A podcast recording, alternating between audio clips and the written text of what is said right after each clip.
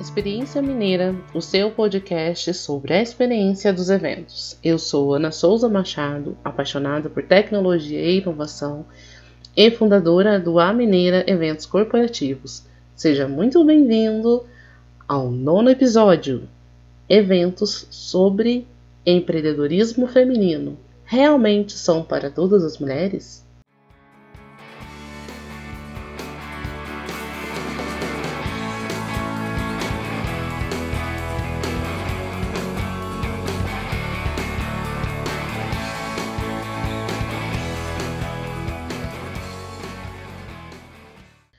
Para surpresa ou não de muitas pessoas, não, não são para todas as mulheres.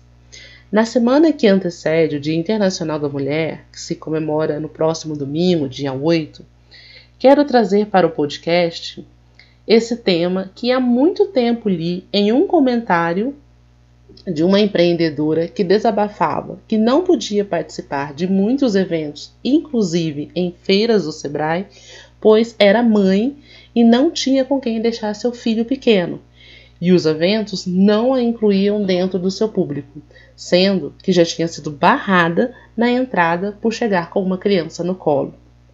Na época, muitas respostas ao comentário dela eram de outras empreendedoras que estavam o mesmo desafio: ir a eventos enquanto eram mães de crianças pequenas.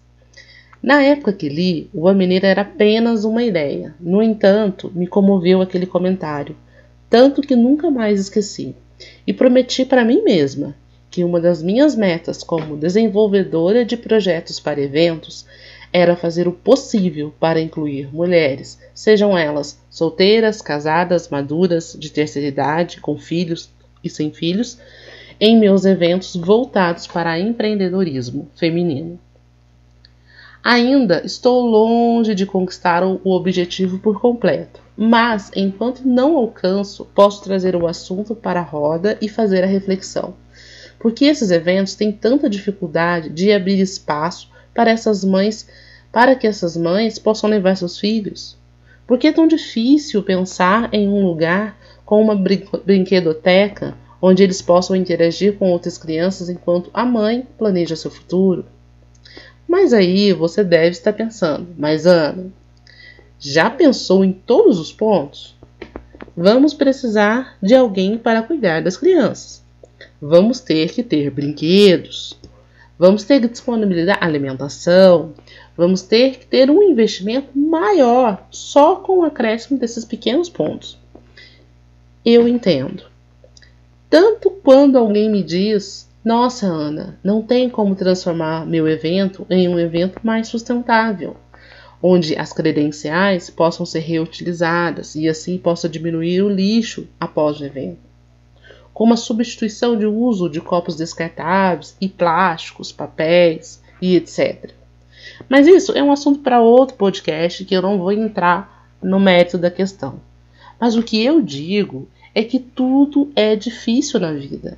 Levantar da cama em dia de chuva é difícil. Duvido que você ache uma delícia sair daquela cama quentinha, trocar de roupa e tomar chuva. Mas a gente levanta.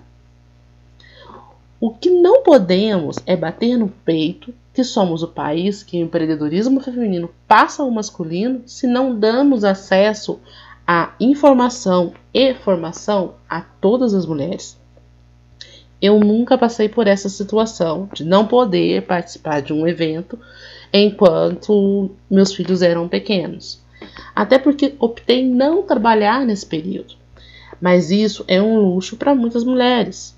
E em, em sua grande maioria, voltam a trabalhar logo após a licença maternidade. Outras tiram alguns dias e já voltam ao trabalho, pois sem elas seus empreendimentos não seguem. E são essas mulheres que fazem a máquina girar brilhantemente, pois elas carregam a responsabilidade de fazer algo significante na vida. Portanto, não precisa fazer grandes transformações para fazer a diferença.